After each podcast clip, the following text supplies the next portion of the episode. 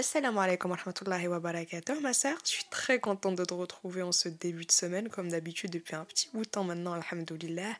Comme d'hab, tu connais le podcast au cœur de soi, le podcast où l'on va décortiquer plein de petites problématiques, plein de petits sujets, plein de petits conseils afin de trouver épanouissement et sérénité ici-bas ainsi que dans l'au-delà.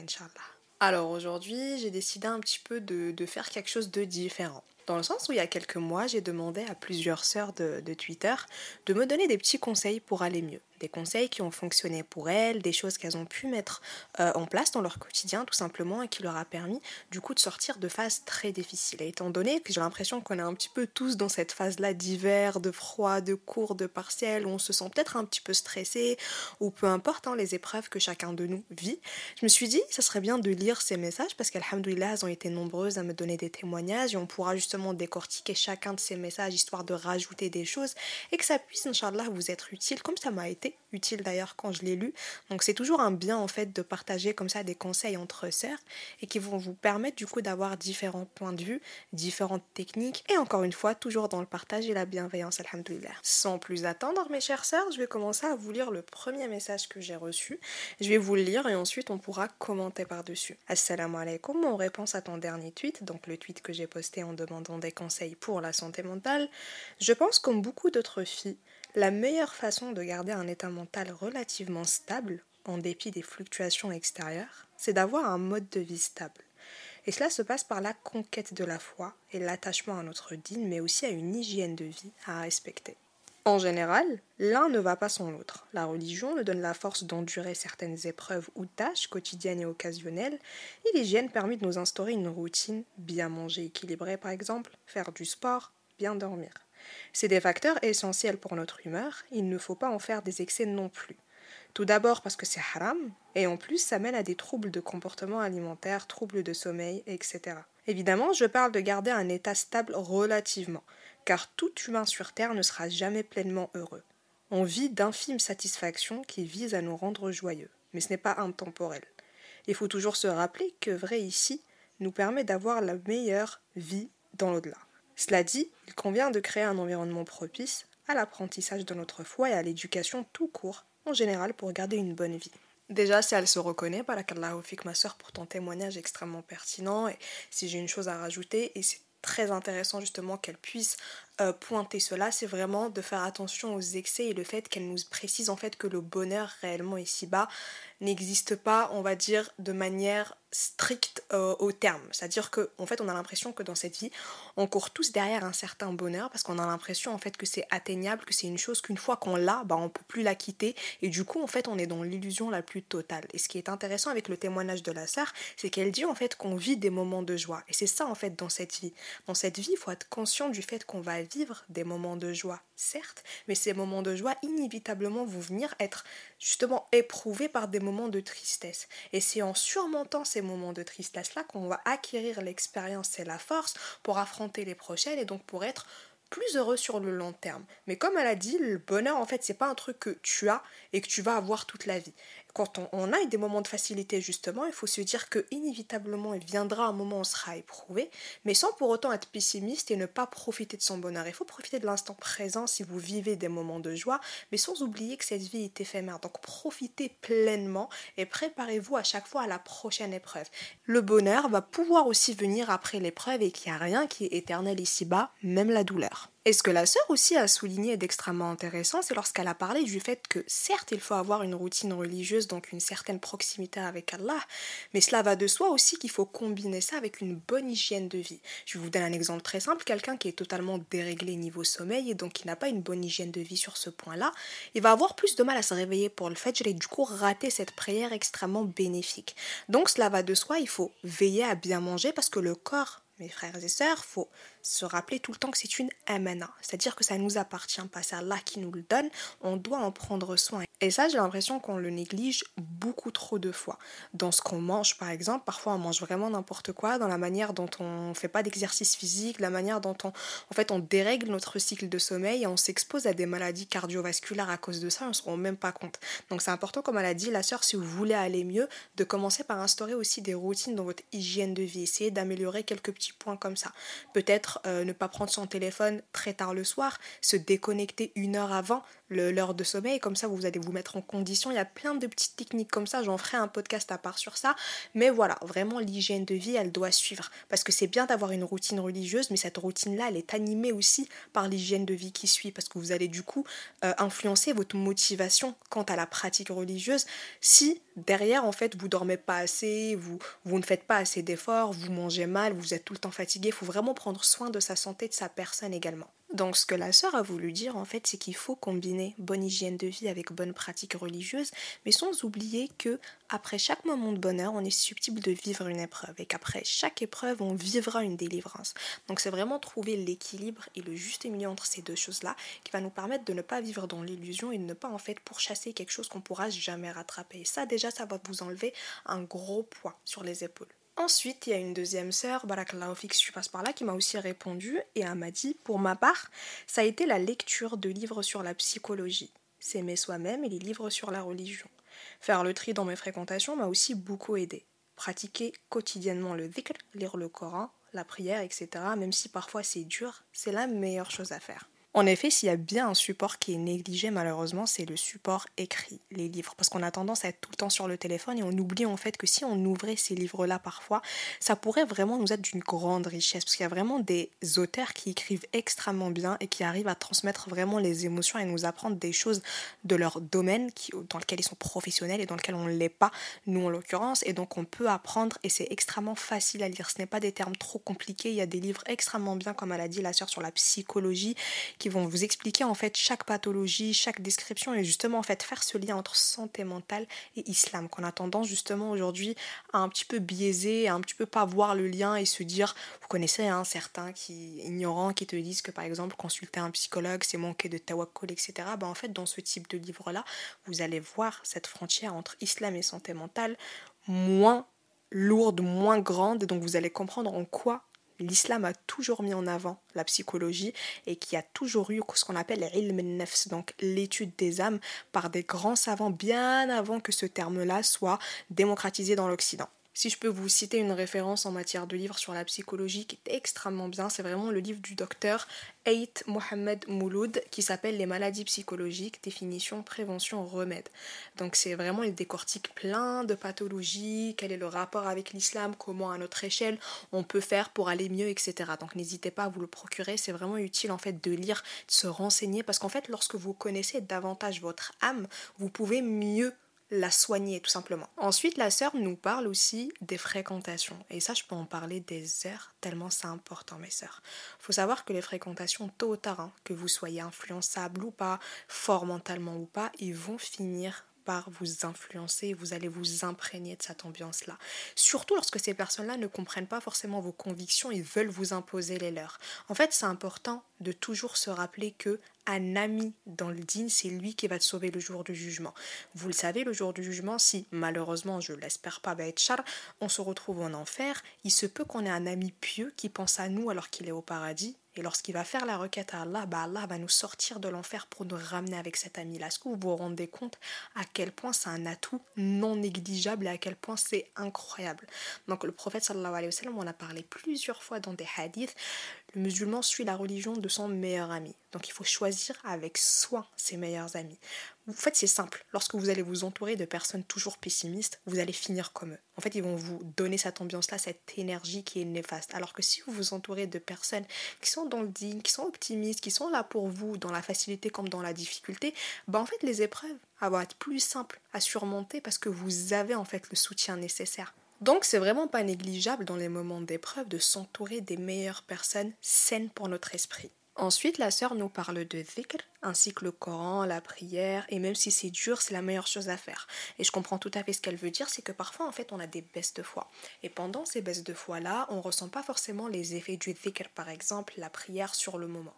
On n'a pas ce qu'on appelle le khushu', vous savez, la crainte et le sentiment d'être observé, etc., en prière ou quand on fait du dhikr. Mais ça, en fait, c'est un truc à travailler sur le long terme, et ça peut même être une épreuve. Allah, il veut te voir persévérer dans ça. Ce n'est pas parce que tu ressens pas les effets que ça ne marche pas.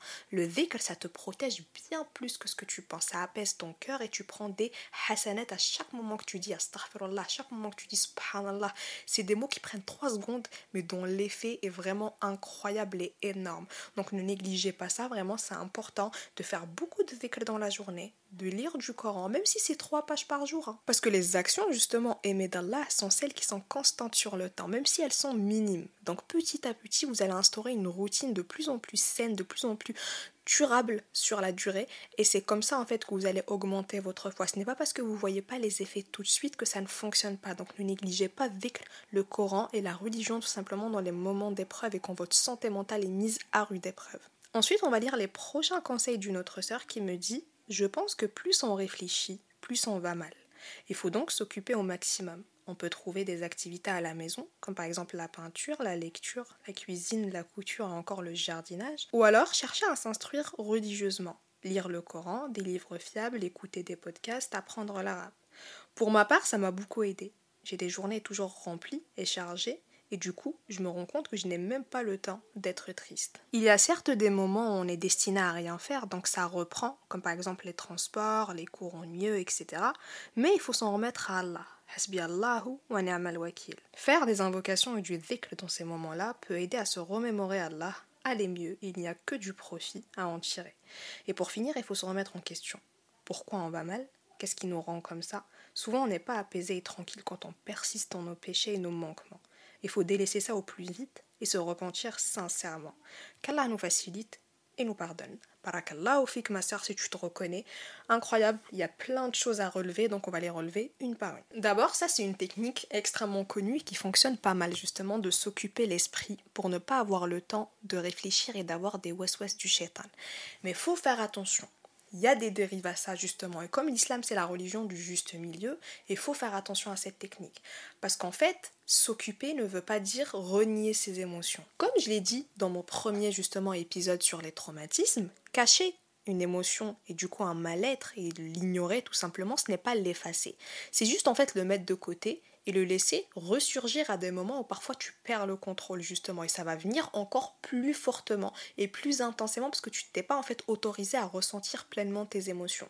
Donc si je peux corriger un petit peu, à mon échelle bien évidemment, ta technique est très bien hein, de, s'occuper, etc. C'est vrai que plus on s'occupe, plus on est productif, déjà ça nous fait plaisir, ça nous satisfait donc on est plus heureux et en plus ça nous permet en fait de ne pas se laisser aller dans les west du shaitan qui a tendance justement à venir t'attraper lorsque tu es dans des moments seuls où tu réfléchis beaucoup. Donc c'est une technique tout à fait louable.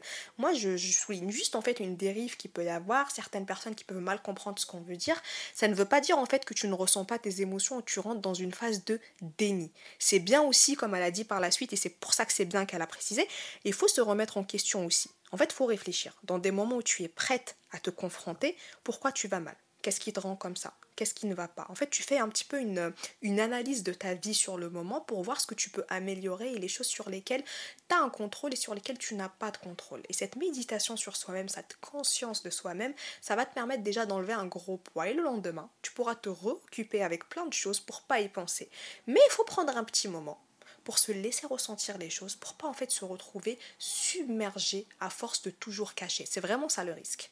D'ailleurs, à la fin de son message, la sœur le dit très bien lorsqu'elle parle de nos propres péchés et le fait qu'on persiste dedans parfois.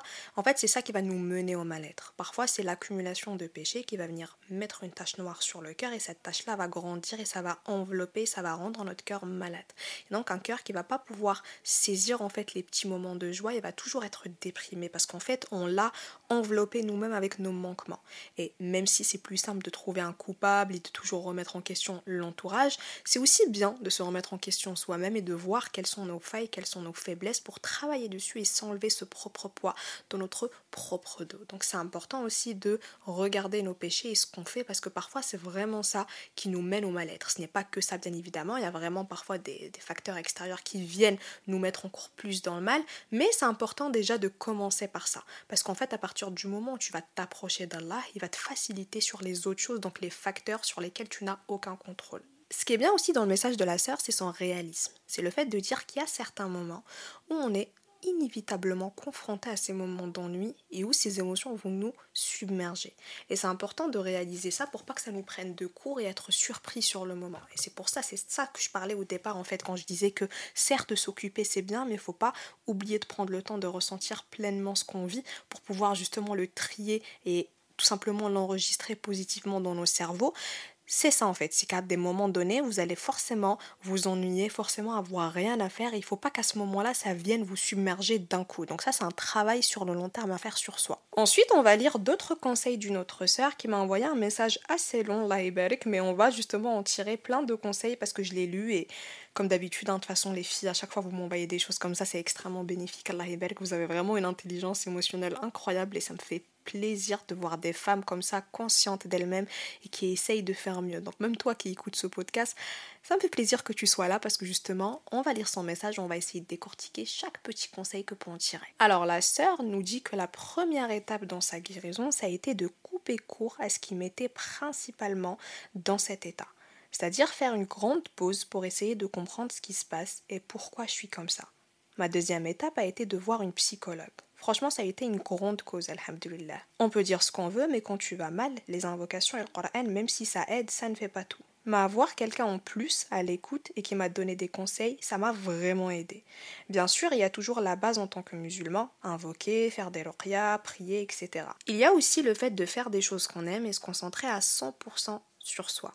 Je faisais des choses que j'aimais, du sport, je travaillais, je faisais des cours de Coran en arabe, des sciences islamiques, je sortais avec mes copines, je visais la perfection dans tout et je me mettais une pression énorme pour atteindre quelque chose d'impossible à atteindre. Et forcément, ça a participé à mon mal-être. Le fait de s'opposer et de se dire ok, il y a un problème avec ta vie, ça a été libérateur. Mais je ne serai jamais là sans ma psy. Là, ça va largement mieux et je sais que si jamais je retraverse une période de tristesse et de déprime, j'agirai de la même façon. Par contre, j'en ai jamais parlé à mon entourage, ils le sauront jamais et je trouve que c'est mieux comme ça. Donc en parler à son entourage, ça peut être soit une solution, soit le contraire. Mais pour moi, ça n'a pas été le cas. Une psychologue et mes notes ont largement suffi. Alors, que dire? La sœur relève un point extrêmement important, et ça, je fais que le crier sur tous les toits, sur tous mes réseaux H24. C'est vraiment à quel point une psychologue peut être bénéfique. Alors, bien évidemment, on ne remet absolument pas en question le fait que la guérison vient d'Allah. Il faut être convaincu de ça. Il faut voir les psys comme des causes que Allah nous met sur le chemin pour pouvoir aller mieux. Mais la guérison, il faut être convaincu qu'elle va venir en priorité d'Allah. Donc non, Consulter une psychologue, ce n'est pas manquer de tawakkul. Bien au contraire, c'est tout simplement vouloir aller mieux, être conscient que c'est Allah qui va apporter cette guérison-là, mais faire les causes pour aller mieux justement. Et en fait, cette psychologue-là, avec les entretiens, avec les thérapies, avec le temps, avec la relation de confiance que tu vas entretenir avec elle, elle va te mettre à l'aise et vous allez pouvoir décortiquer plein de petits points. En fait, elle va mettre des mots sur tes problèmes. Et ça, ça n'a pas de prix. Ça, c'est vraiment libérateur et je souhaite à tout le monde de vivre ce moment-là. Parce qu'en fait, lorsque tu vis des choses tellement intenses que tu sais même pas comment les appeler, t'arrives pas à les identifier, t'as l'impression d'être limite folle en fait, et que la psy, elle vient te mettre des mots sur ça et t'expliquer en fait que ça existe et que c'est légitime comme émotion, c'est vraiment un point en moins et c'est une délivrance incroyable. Donc je comprends tout à fait la sœur lorsqu'elle dit que ça l'a aidé et elle ne remet pas du tout en question le fait, euh, l'effet du Coran, etc. Hein. c'est extrêmement important, c'est la priorité mais il n'y a aucun mal à faire intervenir un élément extérieur comme une psy qui a fait des études, qui comprend un petit peu comment fonctionne un cerveau et qui va venir t'apporter cette dimension, on va dire, scientifique. Et ce qui est bien aussi dans le témoignage de la sœur, c'est qu'elle nous dit qu'elle s'est juste arrêtée à un moment donné et qu'elle s'est dit en fait c'est trop. En fait, elle était là, elle essayait d'atteindre l'impossible, elle essayait d'exceller partout, mais sans se rendre compte en fait qu'elle était humaine et que l'humain, toute sa vie, va pécher. L'humain, il est créé faible comme ça.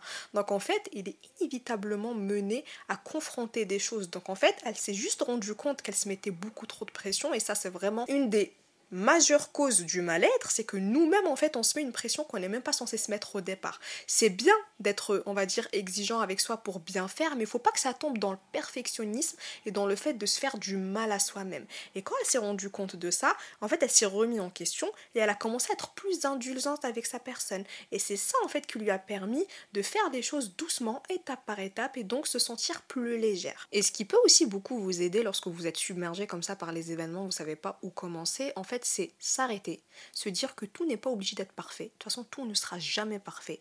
Et en fait, arrêter de se mettre cette pression. Par exemple, je vous donne un exemple très simple. Moi, avant de faire ce podcast-là, j'étais en train de me mettre la pression monstre. C'est-à-dire que je me disais, il faut pas que je me lance avant que tout soit parfait. Et je me suis juste arrêtée à un moment, je me suis dit, dans tous les cas, si j'attends que ce soit parfait, ça ne sera jamais, je vais jamais me lancer. Donc en fait, au lieu à chaque fois de planifier et de se dire, je vais faire ça demain, je vais faire ça après-demain, etc., faites. En fait, faites. Genre, c'est bien de faire des plannings, mais quand c'est des choses lointaines et des choses qu'on veut pas oublier, mais des choses comme ça, des petites actions, faites. En fait, faut faire parce que si vous passez votre vie à planifier, vous allez juste procrastiner encore une fois. Et ça, j'en parle aussi dans l'épisode sur la procrastination. C'est important, les filles, comme elle le dit la sœur, de vraiment s'arrêter. Souffler, se dire que je me mets trop la pression, de prendre étape par étape, doucement mais sûrement. C'est avec les petits pas qu'on fait les grands. Il n'y a personne qui a réussi en une nuit, c'est impossible. Donc encore une fois, c'est très important de s'arrêter, d'arrêter de carburer quand c'est trop et tout simplement se dire je me mets trop la pression, j'arrête et je recommence. Et elle nous le dit aussi, la sœur, que cet état d'esprit-là, elle va le re-adopter si jamais elle est menée à confronter d'autres épreuves. Et comme je vous le disais tout à l'heure, c'est lorsqu'on vit plusieurs épreuves et qu'on teste en fait plusieurs états d'esprit qu'on arrive en fait à comprendre ce qui fonctionne très bien pour nous. Et du coup, on va pas hésiter à le reproduire s'il y a une autre épreuve qui se présente et du coup, elle sera plus légère. Et en fait, on apprend, c'est comme ça qu'Allah nous éduque. Ensuite, la prochaine sœur, elle rejoint un peu ce qu'on vient de dire. Elle m'a dit Pour ma part, je conseille sincèrement l'introspection, faire le récap à l'écrit sur soi-même, voir ce qui ne va ou pas. Ensuite, écrire ce qu'on observe, par exemple hygiène de vie, fréquentation, pour avoir justement plus de positivité et voir ce qui nous plaît chez nous tout doit être lié avec la religion. Que ce soit notre pratique ou le temps qu'on met justement dans celle-ci, il faut prendre des cours autour de nous dans un institut par exemple. Je pense par exemple, elle nous cite le Minhaj Islami, je connais pas, mais il y a des sœurs qui ont des informations là-dessus, écouter des podcasts, etc. Et donc elle rejoint un peu ce qu'on vient de dire, c'est vraiment prendre une feuille, Qu'est-ce qui va? Qu'est-ce qui ne va pas? Qu'est-ce que j'ai à améliorer? Ok, je prends ce point-là. Petit à petit, je vais intégrer une routine. Je vais aller doucement avec moi-même et Inch'Allah, je vais réussir. C'est vraiment, encore une fois, la technique parfaite, incroyable, de faire une analyse de soi. Parce que si vous ne le faites pas, déjà, il n'y a personne qui va le faire à votre place. Et ensuite, vous êtes la personne qui vous connaît le mieux ici-bas. Donc, c'est important de prendre ce temps-là. Ensuite, il y a une autre sœur qui a aussi voulu partager ses conseils. Et cette fois, ça concerne plus euh, l'anxiété. Donc, elle nous dit qu'elle peut potentiellement aider. Donc, elle est passée par là, etc. Elle a dit Déjà, il faut jamais écouter ses proches. Si on ressent l'envie de consulter ou qu'on n'arrive pas à aller mieux seul, faut certes prier et se réfugier chez Allah, mais ça n'empêche pas de consulter une psychologue ou une psychiatre. S'il licite, il n'y a aucun mal à ça, au contraire. Et pas se laisser culpabiliser par ceux qui disent que c'est un manque de tawakkol, parce que c'est faux. C'est juste humain. Donc c'est ce que je disais tout à l'heure, vraiment incroyable. Vous êtes trop intelligente mes sœurs, ce n'est pas un manque de tawakkol. Donc la sœur poursuit. Ensuite, faut noter les moments où on est le plus mal, les symptômes, ce qu'on ressent dans un carnet ou autre sur le téléphone par exemple. Sur le moment, ça peut paraître inutile, mais ça peut énormément aider plus tard à relativiser et se dire que c'est rien.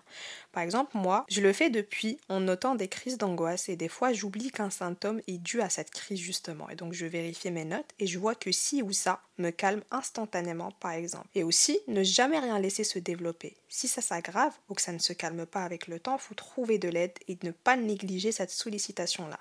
Si on n'a personne à qui parler, le médecin généraliste est là pour ça et c'est aussi une des phases de son métier. Il peut prendre son temps pour aider son patient. Il ne faut rien minimiser et avoir confiance en soi parce que personne sait mieux que nous ce qu'on ressent. Donc les c'est rien, tu abuses, etc.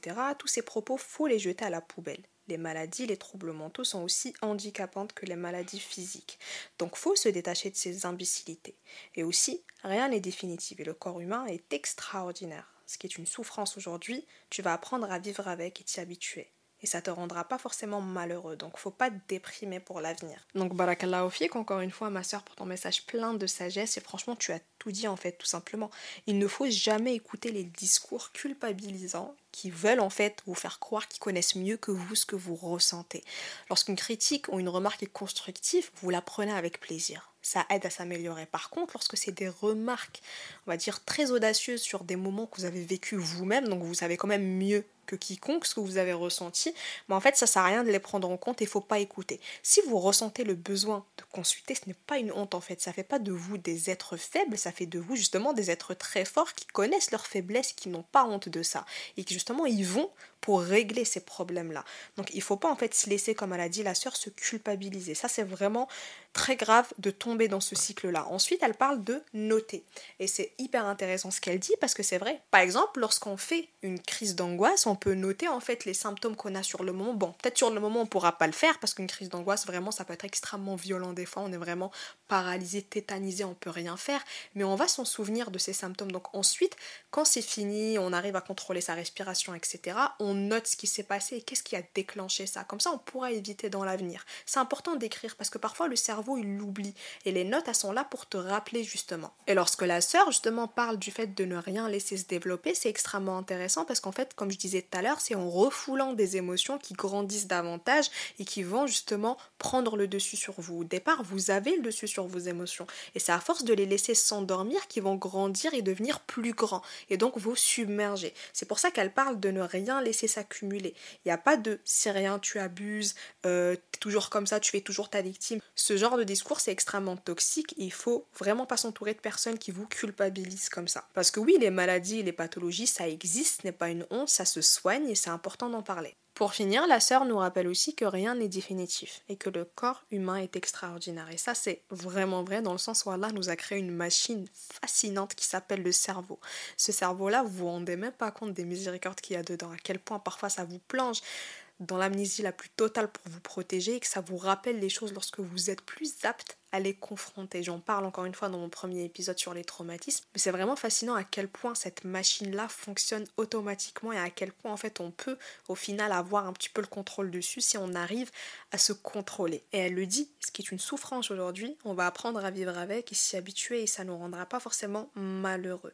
En fait, la tristesse, quand on dit qu'on vit avec, ça ne veut pas dire qu'elle va continuer à vous submerger toute la vie. Comme je le dis dans le premier épisode, guérir d'un traumatisme, ce n'est pas l'oublier. C'est juste en fait ne plus être submergé de tristesse et que ça n'affecte plus en fait votre vie future ni votre présent. Donc en fait c'est vraiment ça guérir. C'est accepter les émotions, les trier, les comprendre pour ne plus les laisser t'envahir et en faire une force justement. Alors dernier message de ce podcast d'une sœur qui nous partage encore une fois ses conseils, Barakallahu Fix, tu te reconnais au passage, qui nous dit je me permets de répondre à ton tweet. Pour ma part, c'est la religion qui m'a permis d'améliorer ma santé mentale. J'ai vécu des événements où malgré que j'étais bien entourée, Certaines choses étaient inexplicables à dire. J'ai prié pour m'en sortir car j'en ai fait des insomnies pendant des années. Lorsqu'on se rapproche de son créateur, on pense être perdu car parfois il y a des événements comme des maladies ou un travail qu'on n'obtient pas, etc., qui viennent nous perturber et nous mettre le doute. Mais tout ça, c'est pour effacer nos péchés. Je te jure qu'on voit le bout du tunnel quand on s'y attend pas. Il faut donc jamais lâcher la relation avec Allah car c'est le seul qui nous écoute, le seul qui sait ce qui est bien pour nous on pense justement parfois savoir ce qui est bien pour nous et on pense que quand une porte se ferme, on ne va jamais s'en remettre. Mais au final, les portes qu'Allah nous réserve sont encore mieux. À force de persévérer, la paix va se sentir naturellement en nous. J'espère que cela pourrait aider certaines sœurs et désolé si je me suis mal exprimée. Déjà, tu t'es très bien exprimée, ma sœur.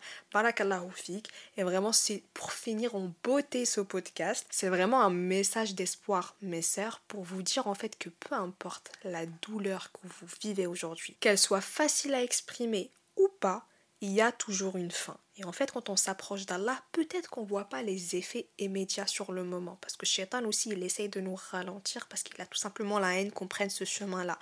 Mais il faut vraiment rien lâcher. C'est à force que vous allez réaliser que cette vie, en fait, elle ne vaut la peine d'être vécue qu'en étant proche d'Allah. Et qu'en fait, il n'y a que lui qui va vous comprendre et qui sait ce que vous vivez exactement à l'intérieur de vous. Donc c'est bien d'avoir un entourage. Hein. On peut très bien être extrêmement bien entouré. Mais si on n'est pas proche d'Allah, notre âme va le rechercher. Et on va se sentir tout le temps vide. C'est pour ça que les personnes qui oublient Allah et qui sont tout le temps dans le péché, même s'ils ont des petits moments, euh, on va dire, de joie éphémère, hein, avec les péchés, etc., en suivant les patients, ben en fait, à un moment donné, ils vont se retrouver tout seuls et vont tomber dans plein de déprimes parce qu'en fait, ils se rendent compte qu'il manque le plus gros. Il manque en fait ce que leur cœur désire. Et leur cœur va toujours désirer Allah et l'islam, justement. Donc, pour finir, mes sœurs, vraiment là, je vous ai lu tous les conseils. On va en faire d'autres comme ça, etc. Je remercie toutes les sœurs qui ont pris le temps de m'écrire et de partager ces conseils-là. Ça a été extrêmement bénéfique. J'espère que ça vous a aidé. Comme moi, ça m'a aidé. Hein. Sachez que quand je dis ça moi-même, parfois j'en ai besoin et je relis vos messages. Donc, c'est ça que j'aime en fait dans la communauté c'est vraiment de pouvoir s'entraider entre femmes Parce que contrairement à certains qui pensent justement que les femmes s'entretuent entre elles et qu'il y a toujours que du vice, que de la haine, etc., les femmes, lorsqu'elles réunissent leurs forces, elles peuvent faire de grandes choses. Et c'est ça qui fait peur justement.